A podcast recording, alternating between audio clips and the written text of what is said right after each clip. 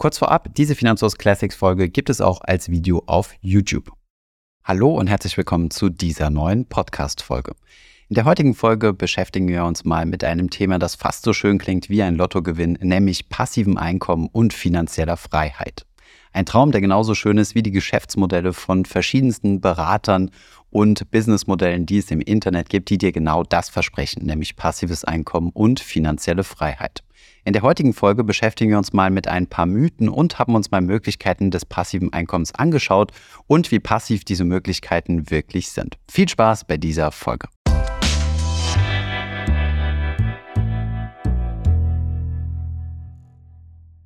Das passive Einkommen unterscheidet sich von der finanziellen Freiheit dahingehend, dass man einen Einkommensstrom kreieren möchte, bei dem man nicht mehr aktive Arbeit reinstecken muss. Das Ziel ist es, Einkommen ohne Arbeit zu generieren. Das könnte man auch ganz einfach als Rente bezeichnen.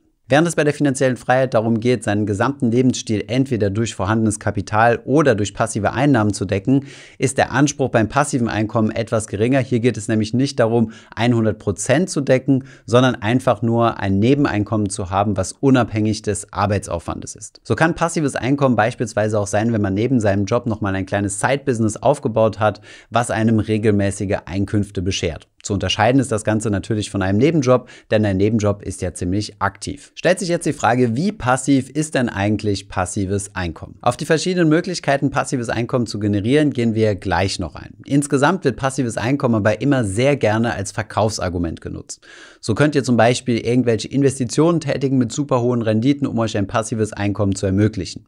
Oder irgendein Coach zeigt euch in einem völlig überteuerten Online-Kurs, wie ihr einmalig irgendwo Arbeit reinstecken könnt und dann automatisch jeden Monat damit verdient. Ich will damit natürlich nicht sagen, dass es völlig unmöglich ist, passives Einkommen zu generieren. Häufig steckt aber doch etwas mehr Arbeit dahinter, als das im Verkaufsvideo dargestellt wird. Die Möglichkeiten, passives Einkommen zu generieren, lassen sich im Groben in zwei Kategorien aufteilen. Kategorie Nummer eins ist mit Hilfe deiner Arbeitskraft. In diesem Fall investierst du einmalig eine gewisse Zeit lang deine Arbeitskraft, arbeitest also quasi an einem Projekt, welche das sein können, das schauen wir uns später an. Und dieses Projekt funktioniert dann weiterhin entweder komplett ohne weiteren Arbeitsaufwand oder mit deutlich weniger Aufwand. Sobald dieses Projekt dann funktioniert, generiert es Einkünfte, die dann unabhängig von deiner Arbeitskraft sind. Die zweite Kategorie, passives Einkommen zu generieren, ist über Investitionen. Hier hast du dir auf die ein oder andere Art und Weise Kapital zusammengespart und investierst dieses und die Renditen, die du damit erzielst, die sind dann dein passives Einkommen. An dieses Kapital heranzukommen, ist natürlich die Krux an der Sache. Dieses fällt in der Regel nicht vom Himmel. Die einfachste Möglichkeit ist vermutlich die Erbschaft. Die meisten Menschen werden sich aber dieses Kapital erarbeiten, indem sie langfristig sparen und weniger konsumieren, um mehr Geld auf die Seite legen zu können. Wenn wir also auf diese beiden großen Kategorien zurückblicken, stellen wir fest, dass beide Möglichkeiten gar nicht so passiv sind. Bei der ersten muss ich am Anfang Arbeit reinstecken und bei der zweiten muss ich mich darum bemühen, zunächst einmal Kapital zu bekommen. Wenn man sich also den gesamten Lebenszyklus anschaut, ist das Ganze gar nicht so passiv, sondern es wird immer eine aktive Phase geben und dann eine eher passivere Phase zum späteren Zeitpunkt. Tatsächlich kann es also sein, dass es in gewissen Phasen, sagen wir mal den Erntephasen, zu passivem Einkommen kommen kann. Gehen wir jetzt mal bei diesen beiden Kategorien ins Detail und schauen mal, welche passive Einkommensmöglichkeiten es da gibt und ob die wirklich so passiv sind. Starten wir zunächst einmal mit der Kategorie passives Einkommen durch Kapitalerträge. Hier gibt es ja verschiedene Möglichkeiten und ich glaube, eine der Möglichkeiten, die in der Bevölkerung am weitesten verbreitet sind und am beliebtesten, ist das Immobilieninvestment. Das Immobilieninvestment stellt häufig den Traum aller Träume des passiven Einkommens dar. Man investiert einmal Geld, in der Regel nicht mehr das eigene, sondern geliehenes Geld von der Bank und vermietet dieses Objekt dann und der Mieter sorgt dafür, dass der Kredit einfach zurückbezahlt wird und sobald der Kredit zurückbezahlt ist, fließt die Miete zu 100 Prozent an uns und wir müssen sie nicht mal mehr mit der Bank teilen. In einigen Fällen kann das Ganze sogar funktionieren und wirklich langfristig ein passives Einkommen generieren. Das ist aber sicherlich nicht der Standardfall. Denn es gibt viele Dinge, die man tatsächlich aktiv unternehmen muss. Zunächst einmal habt ihr den Verwaltungsaufwand. Ihr müsst euch beispielsweise um das ganze Buchhalterische kümmern und die Instandhaltung entweder selbst managen oder koordinieren. Dann müsst ihr natürlich noch den Anfragen und Anliegen eurer Mieter nachkommen. Gewisse Dinge könnt ihr natürlich outsourcen an eine Hausverwaltung. Einige Dinge bleiben dann aber trotzdem noch bei euch liegen und eine Hausverwaltung kostet euch natürlich Geld. Und damit wären wir beim zweiten Fragezeichen des Immobilieninvestments, nämlich der Rendite. Hier gibt es einen sehr gut recherchierten Artikel von Gerd Kommer, den wir euch mal in der Beschreibung verlinkt haben, wo er genauer auf das Thema Immobilienrendite eingeht bei Direktinvestments. Also wenn ihr direkt eigene Immobilien kauft. Ohne zu sehr ins Detail gehen zu wollen, schlüsselt er verschiedene Faktoren auf, die sich auf die Immobilienrendite auswirken und kommt schlussendlich auf eine Rendite von 2,4 Prozent, einem Wert, der sicherlich etwas niedriger ist als das, was die meisten Menschen intuitiv erwarten würden. Und auch hier ist es natürlich wichtig zu wissen, dass das hier ein globaler Durchschnitt ist. Der Immobilienerwerb muss dann aber noch finanziert werden, denn in den seltensten Fällen kauft ihr eure Immobilien einfach Cash von eurem Ersparten. Derzeit liegen die Kreditzinsen bei zwischen 3 und 4 Prozent. Wenn ihr die von der Rendite abzieht, ist der Mythos auch relativ schnell in Luft aufgelöst, dass der Mieter einfach so eure Immobilie abbezahlt. Natürlich gibt es Fälle und auch Regionen, wo das der Fall ist, wo die Erwerbskosten einer Immobilie so niedrig sind, dass ihr alleine durch die Miete die Wohnung zurückzahlen lasst. Diese Immobilien liegen dann aber in Regionen, wo ihr andere Risiken habt, beispielsweise das Risiko einer Wertminderung oder einem erhöhten Leerstand. Kommen wir nochmal zurück zum passiven Einkommen und schauen mal, wie viel Geld wir denn in Immobilien investieren müssten, um unser passives Einkommen zu gewährleisten. Die Finanzierungskosten lassen wir jetzt einmal außen vor und rechnen mal aus, wie viel man denn bräuchte, um 2000 Euro monatlich aus dem Immobilienportfolio oder aus der einzelnen Immobilie zu verdienen. 2000 Euro, das sind 24.000 Euro im Jahr. Wir haben ja eben durch die Zahlen von Gerd Kommer gesehen, dass 2,4 Prozent die Mietrendite ist.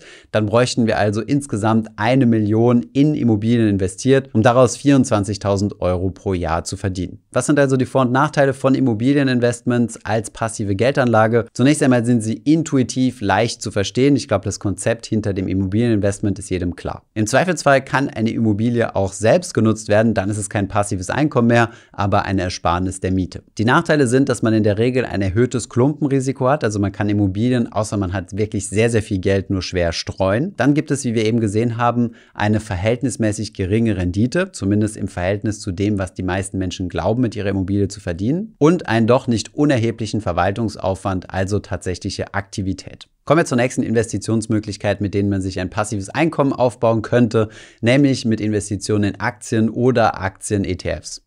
Im Vergleich zu Immobilien ist das vermutlich deutlich entspannter, denn man muss sich hier nicht um spezielle Anfragen der Mieter oder um Instandhaltung kümmern. Genauso wie bei den Immobilien ist aber auch hier ziemlich viel Kapital vonnöten. Die Renditen sind zwar etwas höher, dafür aber auch die Wertschwankungen. Diese Wertschwankungen machen es dann auch ein kleines bisschen komplizierter, um genau zu berechnen, wie viel Geld man denn investiert haben muss, um zwei 3000 Euro passives Einkommen monatlich zu beziehen. Gehen wir mal von 7% Wertentwicklung aus. Das ist das, was weltweite Aktienmärkte im langfristigen Schnitt erzielt haben. Diese 7% können dann aber nicht gleich der Entnahmerate sein. Also nur weil ihr 7% verdient, könnt ihr nicht jedes Jahr 7% entnehmen. Das liegt am sogenannten Rendite-Reihenfolgerisiko. Dazu haben wir mal ein ausführliches Video produziert. In diesem Video haben wir einmal verschiedene Entnahmestrategien gezeigt, also wie du aus deinem Portfolio ein Einkommen generieren kannst. Dabei haben wir einmal mit 4% gerechnet, also 4% Entnahme von deinem Kapital.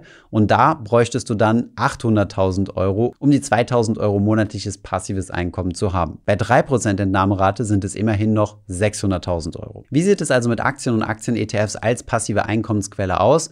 Zunächst einmal der Vorteil ist, dass man hier natürlich relativ hohe Renditen hat und im Vergleich zu Immobilien einen geringen Verwaltungsaufwand. Der Nachteil ist hier, wie auch bei den Immobilien, dass man hier natürlich ein großes Kapital braucht, dass das Ganze deutlich volatiler ist, also mehr schwankt und es deswegen auch eine Pleitewahrscheinlichkeit gibt. Also, dass es wirklich im schlimmsten Fall dazu kommen kann, dass du kein Geld mehr hast, was dir dann ein passives Einkommen bezahlt. Kommen wir zu einer nächsten Anlageklasse, die sehr häufig als Quelle von passivem Einkommen genannt wird, nämlich die sogenannten P2P-Kredite. Hierbei handelt es sich um Plattformen, wo du dein Geld einzahlst und das Geld wird auf der anderen Seite an Privatpersonen als Kredite herausgegeben. Die Zinsen, die diese Privatpersonen bezahlen, sind dann zum größten Teil deine Rendite. Da diese Kredite ein nicht unerhebliches Risiko mit sich bringen, sind die Zinsen in der Regel auch ziemlich hoch. Laut Bondora, einer dieser P2P-Plattformen, liegt der durchschnittliche Zinssatz dort bei 25,8 Prozent. Aber lasst euch von dieser Zahl nicht blenden, diese Kredite können auch ausfallen, das heißt, sie können einfach nicht mehr zurückbezahlt werden und dann ist euer Geld quasi weg. Deswegen müsst ihr auf verschiedene Kredite streuen und natürlich nicht nur alles in einzelne Kreditnehmer investieren. Fakt ist aber, dass man diese hohe Rendite natürlich durch den Ausfall korrigieren muss und damit kommt man auf deutlich geringere Zahlen, nämlich um die 6,8 Prozent. Dann gibt es auf der Plattform Bondora auch noch andere Möglichkeiten, sein Geld in ein Portfolio direkt zu investieren. Dann kümmert sich Bondora darum, das Geld an Kreditnehmer herauszugeben und dort bekommt ihr fix 4% bezahlt. Um also 2000 Euro passives Einkommen aus diesem Produkt, was Bondora Go and Grow heißt, zu bekommen, bräuchten wir wieder 600.000 Euro, die dort investiert sind. Wenn ihr es über den normalen Weg investieren wollt, zu 6,8 Prozent, wie gesagt, Achtung, das hier ist ein Schnitt, braucht ihr immerhin trotzdem 353.000 Euro. Aber Achtung, anders als am Aktienmarkt habt ihr hier ein tatsächliches Kontrahentenrisiko. Das bedeutet, wenn diese P2P-Plattformen pleite gehen sollten, dann werdet ihr höchstwahrscheinlich nicht an euer Geld oder nur sehr schwierig und mit Abschlägen an euer Geld herankommen. Deswegen solltet ihr auf keinen Fall einen Großteil eures Vermögens hier rein investieren, sondern wirklich nur einen Teil. P2P-Kredite sind deswegen im Bereich passiven Einkommen so beliebt, da sie nahezu täglich Zinsen ausschütten. Vorteile von P2P-Krediten für das passive Einkommen sind natürlich die die hohen Renditen. Negativ auf der anderen Seite ist die hohe Ausfallwahrscheinlichkeit und das eben genannte Kontrahentenrisiko, also das Risiko, dass die Plattformen pleite gehen. Und auch hier ist natürlich ein hohes Kapital nötig, um wirklich ein langfristig passives Einkommen zu erzielen. Kommen wir einmal zur Kategorie Kryptowährungen. Derzeit ist das weniger en vogue, aber in den Boomjahren um 2021, als alle Kryptowährungen to the moon gegangen sind, wurde viel damit geworben, passives Einkommen mit Kryptowährungen zu generieren. Auf der einen Seite konnten natürlich große Kursgewinne realisiert werden mit Kryptowährungen, aber auch mit Hilfe des Landings bzw. Stakings wurde versprochen, ein massives passives Einkommen zu generieren. Dazu haben wir auch mal ein spezielles Video gemacht. Dass das Ganze nicht risikofrei ist, das hat sich in den letzten zwölf Monaten gezeigt, denn viele Stakings Staking- und Lending-Anbieter sind von der Bildfläche verschwunden und mit ihnen auch das investierte Kapital. Passives Einkommen mit Kryptowährungen ist dementsprechend eher eine Frage des Glücks. In den letzten drei Jahren waren die Renditen negativ gewesen, von daher hättet ihr hier überhaupt kein passives Einkommen erzielen können. Hättet ihr aber vor zehn Jahren schon in Bitcoin investiert, dann wäre es ausreichend gewesen, 53.000 Euro in Bitcoin zu investieren. Wir sehen also, investieren in Kryptowährungen ist als Quelle für passives Einkommen auch nicht wirklich geeignet. Die Vorteile sind natürlich die Möglichkeit von sehr hohen Renditen, dementsprechend dann einem geringeren Startkapital. Die Nachteile sind natürlich extrem hohe Unsicherheit, denn ihr wisst nicht, ob ihr diese Renditen auch tatsächlich erzielen werdet oder ob ihr sogar Verluste macht. Soweit also einmal Kategorie Nummer eins: passives Einkommen durch Investitionen. Wir haben gesehen, der Hauptnachteil an dieser ganzen Sache ist, dass man hier tatsächlich Kapital braucht. Bei den Möglichkeiten, wo man hohe Renditen erzielen erzielen kann, braucht man dementsprechend auch weniger Startkapital. Dort ist aber das Risiko natürlich auch höher. Kommen wir zur zweiten Kategorie möglicher passiver Einkommensquellen, nämlich dem passiven Einkommen aus vorher geleisteter Arbeit. Die Idee ist hier, dass man eine Zeit lang richtig Vollgas gibt und Arbeit in etwas reinsteckt, beispielsweise in ein kleines Business oder ein kleines Nebenprojekt, was einem dann regelmäßige Cashflows generiert und das auch dann, wenn man gar nicht mehr weiterhin viel Arbeit reinsteckt. Wir haben übrigens mal ein Video produziert mit 10 Möglichkeiten, online Geld zu verdienen. Das verlinken wir euch nochmal als kleine Inspirationsquelle, wenn ihr auf der Suche nach einer solchen passiven Einkommensquelle seid. Gehen wir jetzt mal ein paar Ideen durch. Kommen wir zur ersten passiven Einkommensquelle und das ist die sogenannte VG Wort, Verwertungsgesellschaft Wort. Wenn du eine Webseite betreibst mit redaktionellen Inhalten, beispielsweise einem Blog, kannst du dich bei der VG Wort anmelden und hier regelmäßige Einkünfte erzielen. Wenn ihr beispielsweise einen Computer kauft oder ein Handy, geht ein Teil des Kaufpreises an die VG Wort. Das sind bei einem Computer beispielsweise 13,90 Euro und bei einem Handy 6,25 Euro. Diese Abgaben sind Urheberrechtsabgaben, die an die VG Wort geleitet werden. Damit sollen mögliche Urheberrechtsverletzungen pauschal abgegolten werden, wenn ihr beispielsweise einen Artikel oder so etwas auf eurem Handy oder eurem PC kopiert. Die VG Wort vereinnahmt diese Abgaben und verteilt diese wiederum an die Urheber. Urheber können all diejenigen sein, die wissenschaftliche, oder künstlerische Texte erstellen. Hierzu könnte also auch beispielsweise dein Blog zählen. Im Jahr 2022 hättest du beispielsweise 43,86 Euro bekommen pro Text, der mindestens 1500 Aufrufe im Jahr erzielt hat und den du bei der VG Wort eingereicht hast. Das war der Betrag, den es für das Jahr 2022 pro Text gab, aber diese Einnahmen sind nicht nur einmalig, sondern tatsächlich jährlich. Wenn du also einen Text erstellt hast und diesen jedes Jahr bei der VG Wort einreichst, erreichst, dann kannst du jedes Jahr damit Geld verdienen, wenn dieser Text mindestens 1500 Mal aufgerufen wurde. Wenn ihr also eine gut besuchte Website habt und den VG Wort Cookie benutzt, dann könnt ihr also jedes Jahr ein passives Einkommen dadurch generieren. So wirklich passiv ist das Ganze leider nicht, denn ihr müsst jeden Text jedes Jahr erneut einreichen, aber ihr müsst ihn glücklicherweise nicht jedes Jahr neu schreiben. Und es ist natürlich wichtig, dass ihr regelmäßig neuen Content auf eurer Webseite veröffentlicht, denn sonst werden sehr wahrscheinlich eure Besucherzahlen relativ schnell abnehmen und ihr werdet unter die 1500 200er Aufrufmarke fallen. Nichtsdestotrotz eine schöne Nebentätigkeit, in die ihr einmal Zeit reinstecken könnt und dann über mehrere Jahre hinweg davon profitieren könnt. Kommen wir zu einer zweiten Möglichkeit, passives Einkommen zu verdienen über Online-Kurse und Webinare. In irgendwas kennst du dich bestimmt ziemlich gut aus. Kannst du zum Beispiel ziemlich gut mit Excel umgehen oder vielleicht Python programmieren oder bist besonders gut im Videoschnitt. Dann könntest du dir überlegen, ob du hierfür nicht ein Webinar oder einen Online-Kurs zusammenstellst, den du dann auf Plattformen wie Udemy hochlädst und der dann für dich auf diesen Plattformen verkauft wird. Diesen Kurs musst du einmal erstellen und der bleibt dann online und kann dir regelmäßige Käufer bescheren.